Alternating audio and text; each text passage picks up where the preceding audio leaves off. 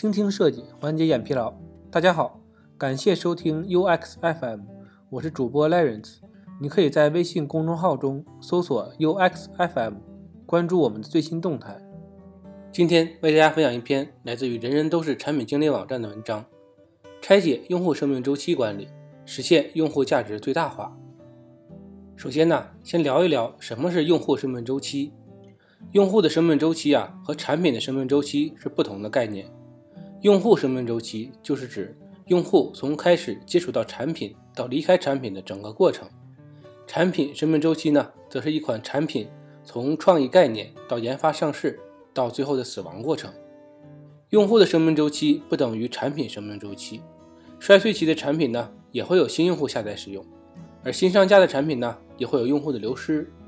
用户的生命周期分为导入期、成长期、成熟期、休眠期和流失期。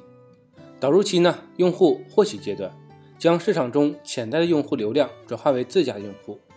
成长期是指注册登录并激活，已经开始体验产品相关服务或功能。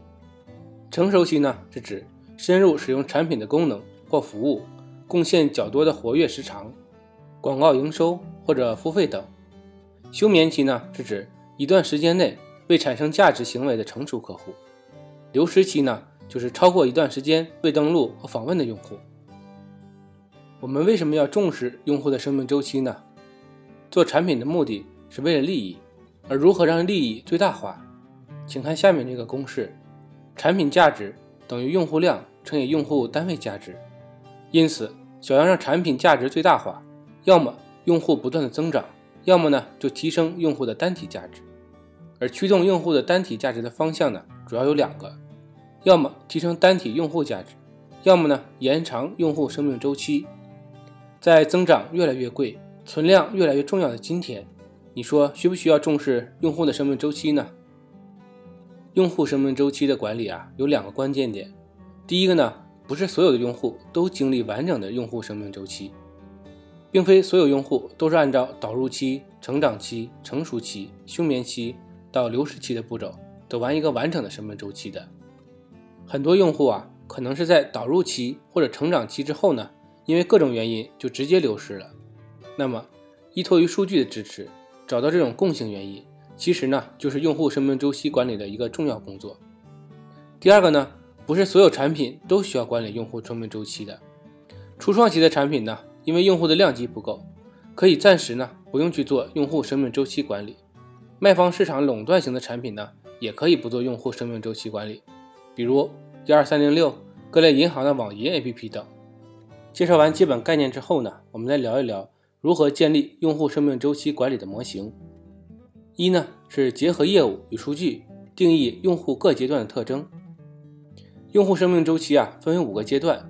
对应的呢，就是不同阶段用户的产品参与互动程度。那么，如何做出一个既合理且具备可执行力的分类规范呢？这就需要结合业务的能力和数据分析能力了。第一个呢，导入期，下载、注册、激活的用户，导入期呢没什么好说的，所有的新用户呢都属于导入期的。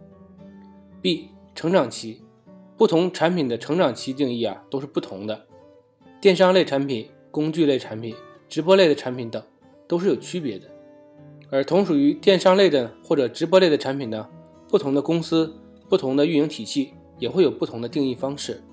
比如电商类的产品，习惯把完成首次下单后的用户定义为成长期的用户；比如免费工具类的产品，习惯把用户完整使用过一次产品功能定义为成长期的用户；直播类的产品呢，习惯把用户首次充值。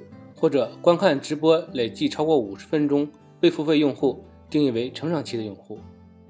成长期的阶段信号啊，一般是首次完成付费，或者呢使用路径完整，或者使用时长超过阈值等。用户发现了产品的价值，并有了一定的认可度。为了让用户进入成长期，各种运营方法开始出现，比如啊电商类的产品赠送大红包、首单折扣，甚至于拼多多。给新用户几乎免单的优惠等，都是为了促进用户的首单消费。再比如工具类的产品呢，通过用户指引，一步一步的引导用户使用产品。快速走完一遍完整的路径，也是为了加快用户进入成长期。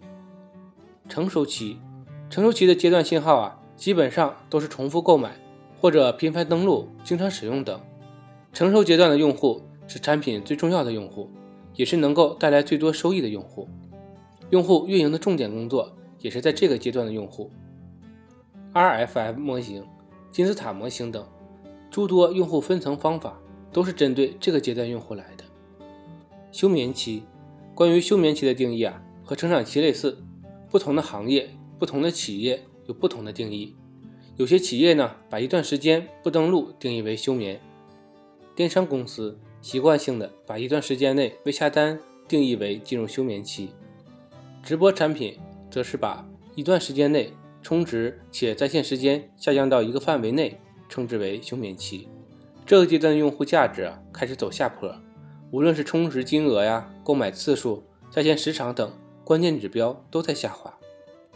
流失期一般呢定义为多少天未登录的用户视为流失，具体呢是多少天呢？根据行业过往的数据来进行定义的。第二个呢就是用户归类，把现有的用户根据确定分类标准进行分类。第三个呢用户价值提升策略。A 梳理行为路径，用户进入产品后啊会有非常多的行为路径。从 A 到 B 到 C 到 D，或者呢 A 到 C 到 D 到 B，又或者 A 到 D 到 C 到 B 等等。每个用户根据自己的操作习惯、使用目的等，会存在非常多的行为路径。但是作为运营呢，我们不希望新用户体验太多的行为路径，尤其是偏离主线的路径，因为越多的分支就存在越多流失的可能。因此。我们需要定一条最优的行为路径，通过优化最优行为路径呢，让用户第一时间感受到产品的哈时刻。通过优化最优路径呢，减少用户在其他路径上的流失。通过优化最优路径，加快用户进入成熟期。B 对路径啊进行优化，根据数据可以视化成为一个桑基图。通过桑基图可以直观的看到流量去向。这个时候啊，运营要做的就是对这些非主要行为路径上的流量进行分析，通过运营手段、产品优化等手段，来让非主要行为路径上的流量啊回归到主要行为路径。那么运营啊就需要关注一下，是不是广告位太醒目了，能否换个地方？广告的内容是不是没有营养啊？因此无法留住用户。C 分层运营，提升用户单体价值。如果把用户的价值比作一个长方形，那么用户生命周期的长度和用户单体价值呢，就是这个长方形的长和宽。所以呢，提升用户单体价值呢，也就是这其中最重要的一步。这里呢，给大家列举一些常见的分成方法，大家可以根据自身产品的特性选择合适的方法。第一个方法，四象限法，用四象限原理呢，对用户进行分层，通过。七日活跃次数和平均停留时长这两个指标维度，把用户啊分为四类：一、重要依赖客户，七日活跃次数大于等于 x，平均停留时长呢大于等于 y；二、重度活跃用户，七日活跃次数大于等于 x，平均停留时长小于 y；三、一般依赖用户，七日内活跃的次数小于 x，平均停留时长呢大于等于 y。四、一般活跃用户，七日活跃次数小于 x，平均停留时长小于 y。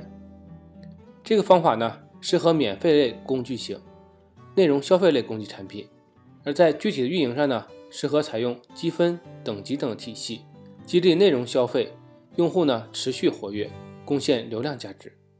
第二个方法，金字塔模型，针对内容生产型的用户，可以采用金字塔模型进行进一步分层。比如直播平台的主播、视频网站内容制作上传者等等，通过官方认证的荣誉体系，激励内容生产者持续产出。当然呢，根据产品的不同，荣誉体系啊对应的收入分发也会有不同。通过金钱加荣誉的双重刺激，来激励内容生产者高效持续的产出。第三个 RFM 模型，RFM 模型呢不做详细的介绍了。相关内容的文章啊，已经有很多了，通过 R 距离上一次付费时间，F 近三十天付费次数，M 近三十天平均客单价三个维度数据呢，把用户分为八类，分别是：一、重要价值客户；二、重要发展客户；三、重要保持用户；四、重要挽留用户；五、一般价值用户；六、一般发展用户；七、一般保持用户；八、一般挽留用户。最后一部分呢，我们来说一下流失的预警。第一呢，要定义流失的用户多少天呢？未登录的用户视为流失。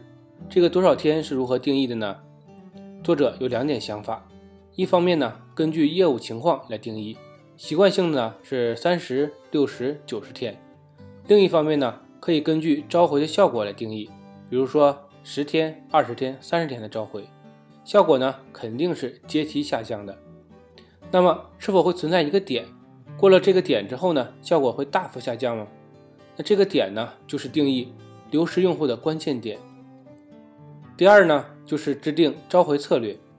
假设公司把三十天未登录视为流失，那么召回啊，并不是从第三十天才开始的，三天、七天、十五天等关键性的时间段啊，就需要开始召回了。比如每周一拉取了过去七日内没有打开产品的用户名单，这些呢。就是七日内流失的用户，运营啊通过 push 或者短信进行召回，这样的工作啊每周每月都在重复进行，因为用户的流失啊是无声无息的。虽然我们定义三十天为流失，但其实用户并不是三十天这个时间点突然消失的。因此呢，如果可以在第一时间就对用户进行召回，那么效果肯定是最好的。这里呢需要强调一下，三。七、十五、三十等数据啊，是负责产品的时间选择。具体如何定义时间呢？大家又如何确定自己产品的时间呢？唯有不断的通过测试，根据数据反馈来调整，熟悉自己的业务，结合数据反馈来优化。做好这两点呢，就能确定出最适合自己的时间节点。关于召回工具呢，列举一些各种方法，比如站内信召回、push 推送、邮件召回。短信召回、电话回访等，每一个召回工具啊都有利有弊，选择适合自己的即可。多种方式搭配效果更佳。目前主流的 push 推送加短信的搭配，但是啊，如果公司业务涉及到对外的，邮件也是一个不错的选择。总结一下，运营针对用户生命周期进行管理，归根到底就是呢，让用户价值最大化。处于不同生命周期内的用户啊。用户价值是不同的，因此需要运营来针对处理，精细化运营。今天的内容就到这里了，让我们期待下期的精彩内容。你可以在播客的文稿中找到我们的联系方式，欢迎给我们投稿或者提出建议，让我们一起把节目做得更好。